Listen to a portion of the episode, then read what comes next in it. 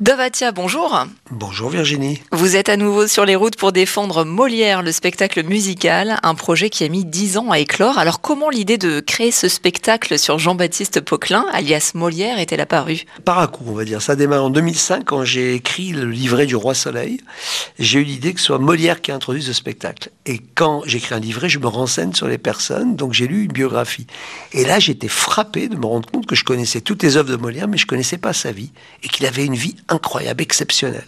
Et donc, j'ai mis ça dans un coin de ma tête, puis c'est revenu en 2013, j'ai encore pensé à Molière, mais comme Molière, je voulais le traiter différemment parce que la forme de Molière paraît un peu classique. On étudie Molière à l'école, ses œuvres. C'était à l'époque, c'était la, mode des longs monologues. Par contre, c'était quelqu'un d'extrêmement moderne. Ce qu'il a, le contenu, le fond est très moderne. Donc pour moi, il fallait le raconter de façon moderne. Et le temps a passé. Donc il y a eu Mozart, l'opéra rock, 1789, ils ont de la Bastille, la Légion du roi Arthur. Et puis euh, j'ai voulu arrêter en 2015. Et là, j'ai voyagé. Et j'ai vu des spectacles aux États-Unis. Il y avait un petit spectacle, je ne me souviens plus le nom, un autre Come From Away, un autre Hamilton, où là, il y avait une nouvelle façon de raconter les histoires. Parce que j'en avais marre à chaque fois de faire chanson, dialogue, chanson, dialogue. Mhm. Et c'était un côté qui, où le rythme retombait à chaque fois. Et là, il y avait une nouvelle façon, c'était de forme opératique. Un opéra où il y a les chansons à grande mélodie, comme j'ai toujours fait dans mes mhm. spectacles. Et au lieu que ce soit des dialogues avec des violons derrière, ça soit de la musique et on, et on le fasse par du slam, par des dialogues, et ça donne un côté... Un rythme complètement différent. complètement moderne, une façon qui n'a rien à voir avec le rap, hein, je le dis. C'est Avant, on s'appelait Molière le père urbain, et les gens pensaient que c'était un truc de rap. Non, il n'y a pas de rap dans, dans, le spectacle musical Molière. Il y a juste, c'est toujours des grandes chansons, et les dialogues sont slamés parce que ça marche très bien par, avec le, style de Molière. Alors, les anachronismes sont nombreux avec euh, des comédiens en basket ou en roller, et qui ne cachent pas leur tatouage. Ça aussi, c'est une manière de moderniser et, de rendre accessible à tous l'œuvre de Molière. Voilà, déjà la forme, la narration est très moderne. C'est un rythme époustouflant. Et puis la Ladislas Chola, je rends hommage, qui est un grand, un magicien, un, des meilleurs metteurs en scène qu'on ait en France. Euh, pour lui, c'était très important de réussir ce Molière. Il a été au-delà de mes espérances. Et on les a voulu, ces anachronismes. On a voulu montrer que Molière était moderne. D'abord, il faut savoir que c'est un spectacle feel-good, c'est un spectacle drôle. on rit pendant tout le spectacle. C'est drôle. Donc ces anachronismes participent au rire. Et Jean, euh, la a réussi et a ce talent de pouvoir faire rire. Et on pleure aussi, mais on pleure pas de tristesse, d'émotion. C'est comme disait une critique, c'était une montagne russe émotionnelle. et donc ces anachronismes, par exemple le frère du roi, par exemple Monsieur, hein, qui avait Monsieur dans le roi Soleil, on le retrouve parce que il a été le protecteur de Molière dans leur retour à Paris. Lui, c'était quelqu'un d'excentrique à l'époque. C'était quelqu'un de très branché. Comment le caractériser? Eh ben, alors que tout le monde parle un, français très élégant, très beau, lui parle en, en un peu leur euh, Verlan, euh, voilà, euh, qu'est-ce qu'ils ont ces bolosses, que genre mon ref. Et c'est très drôle parce que il y a des références actuelles. Voilà, c'est très drôle. C'est, il dit, et Molière lui dit, il dit, mais s'ils ont à rire ces bolosses. Et Molière répond, c'est peut-être à cause de votre façon de vous exprimer. Et alors, répond-il, je suis branché.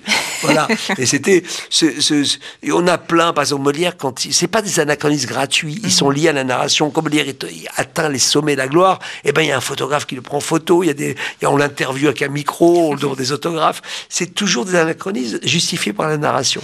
Alors, on apprend plein de choses sur Molière, dont vous dites que c'est le premier féministe de l'histoire.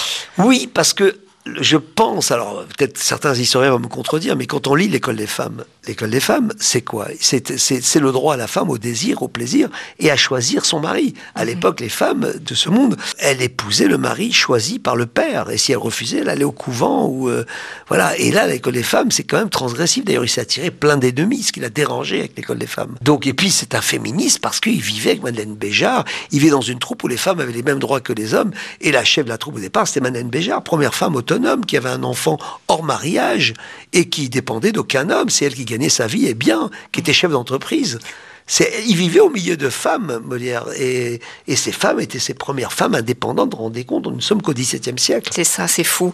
Le spectacle rend hommage au courage de Molière, qui va renoncer au confort matériel pour vivre sa passion et créer une troupe de théâtre, ce qui à l'époque, rappelons-le, euh, n'avait pas du tout le même prestige qu'aujourd'hui. Un comédien, euh, si vous, euh, il fallait renier son, sa profession avant la mort, sinon il n'y avait pas de sacrement, vous ne pouvez pas témoigner en justice, il y a plein de choses. Et témoigner, des comédiens étaient on les appelait les prostituées, parce qu'ils changent de visage pour mieux se vendre. Et euh, Molière, le spectacle démarre quand Molière a 20 ans. il est face à un choix cornélien, soit accepter la charge de tapissier du roi que son père veut lui léguer, qui pour son père était énorme, ou soit suivre son grand amour, Madeleine Béjart, qui est comédienne. Eh ben, il va dire non à son père, ce qui va créer une rupture. Et la relation père-fils est très importante, parce qu'on la suit pendant tout le spectacle. Ils vont rater leur réconciliation. Euh, le père et le fils. Et il va suivre Madeleine Béjart, il crée l'illustre de cette troupe, et c'est l'échec. Molière se retrouve en prison. Et après, ils paient la caution et puis ils vont aller en tournée ces années galères, que des échecs. Jusqu'à Protecteur, Épernon, il y a la fronde, la Révolution, ils perdent la protection. Après, c'est Conti, mais Conti, euh, qui est un libertin, ben, il va tomber malade. Euh, je ne dis pas de quelle maladie il est tombé malade. Il va avoir la mort en face et il va se convertir au catholicisme radical. Et pour ces catholiques radicaux, le divertissement, c'est l'arme du diable. Donc il va virer Molière et sa troupe. Ils se retrouvent encore à la rue. Et là, De Costac vient les sauver. Ils vont, car monsieur, le chef, le frère du roi, excentrique, son frère veut le calmer, l'occuper, en disant offre ta protection à une troupe de théâtre. Et ils vont être présentés à monsieur, passer une audition devant le roi où ça se passe pas, pas se passer bien au début, parce que il commence par une tragédie. Molière est un mauvais tragédien. Mhm. Et après, ils font une farce, et là, ils vont plaire.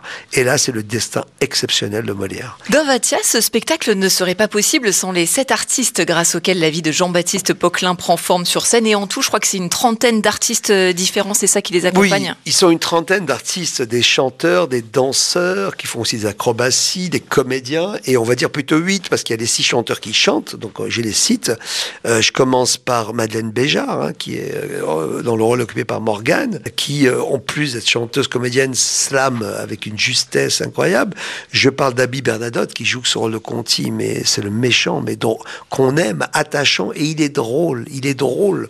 Il a été pris pour le rôle, pour cette capacité d'abord à mettre le poil quand il chante, Regardez-moi ou, tout, ou toutes les autres chansons, mais surtout, il a un talent comique. Et, le spectacle est drôle, je le répète. Après, il y a Vaille qui a une voix exceptionnelle, qui a fait de Voice, qui a une super voix, qui joue le rôle du frère Louis Béjart.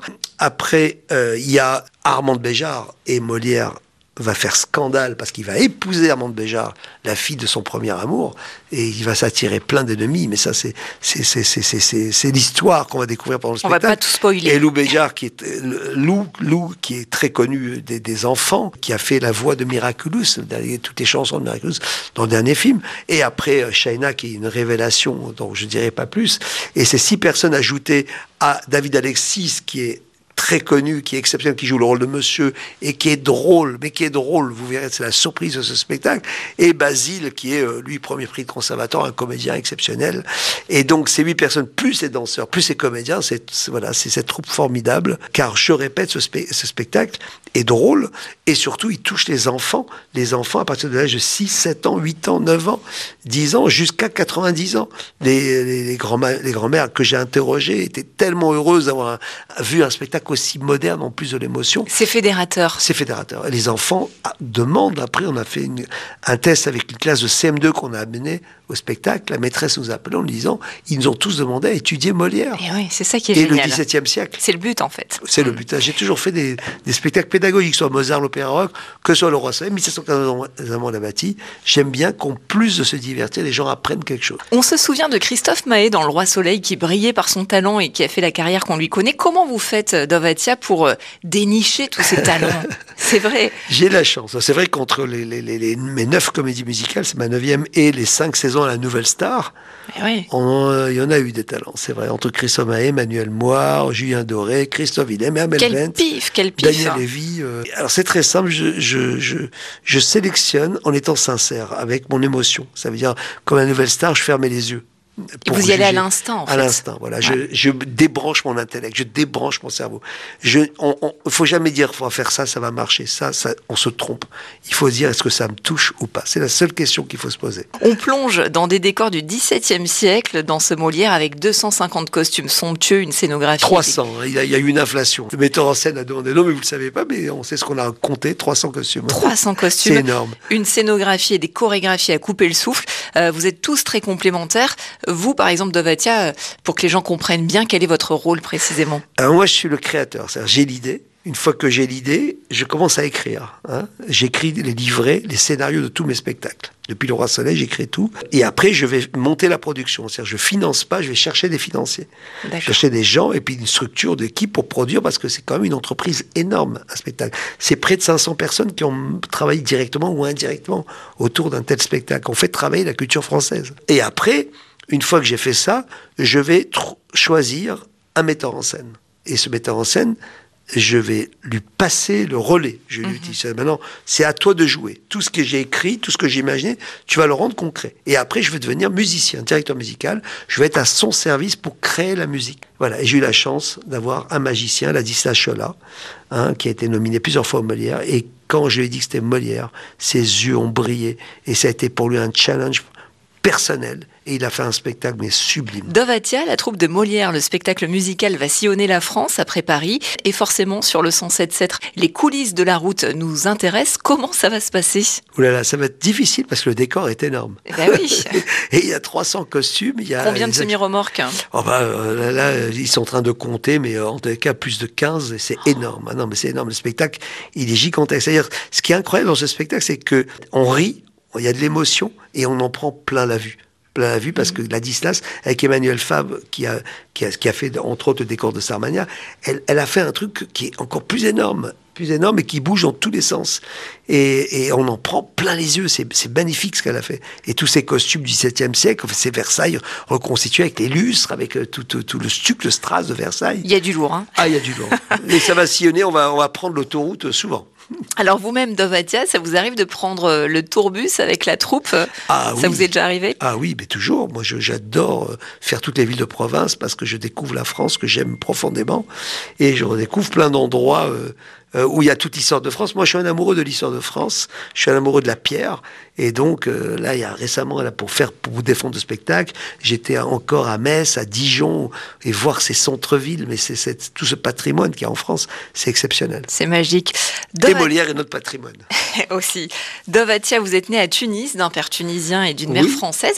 Est-ce que vous avez des souvenirs, enfant, de, de route en Tunisie? Oui, euh, tous les étés, on louait une maison, donc près à la mer de Tunis. Et donc, ma souvenir, c'est on transportait les meubles, parce qu'à l'époque, ça se faisait comme ça. Et on remeublait avec nos meubles, et ah on les ramenait. Oui, parce qu'à l'époque, c'était comme ça. Il y a on louait une maison vide. On louait une maison vide, voilà, et on apportait quelques euh, meubles. meubles. Donc, j'ai toujours cette. Et moi, j'adorais. Euh, la voiture, elle devait être très, très chargée. Non, non, c'est pas voiture, c'est un, déménageur. Ah, oui, oui, et moi, j'adorais monter avec, euh, assis avec un déménageur. Voilà, c'était un souvenir d'enfance. Alors aujourd'hui, euh, vous êtes quel genre de conducteur d'Ovatia Est-ce que vous aimez ça la conduite? J'aime la conduite, oui, parce qu'aujourd'hui on a la chance d'avoir des, voitures plus sécurisées, des autoroutes plus sécurisées, des mesures de sécurité aussi, hein, parce qu'à une époque on roulait à 160, euh, les accidents étaient bien plus graves. Aujourd'hui on a des belles autoroutes, à part l'Allemagne et quelques pays, quand je vois l'état des autres autoroutes dans le monde, parce que je voyage beaucoup, en France on fait on a des autoroutes de très grande qualité. Et j'écoute la radio, je zappe, hein, j'alterne. Et vous faites des pauses régulièrement aussi Et des pauses régulièrement parce que je suis prudent, surtout quand je voyage avec mes enfants. J'imagine bien. Tout le monde est, bien attaché. On écoute le 107. Attaché et on prend des pauses surtout. C'est les pauses. Ouais, les parce qu'on ne se rend pas compte. On veut toujours arriver plus vite. Et, et je me suis rendu compte qu'en gagnant, enfin, je suis mathématicien.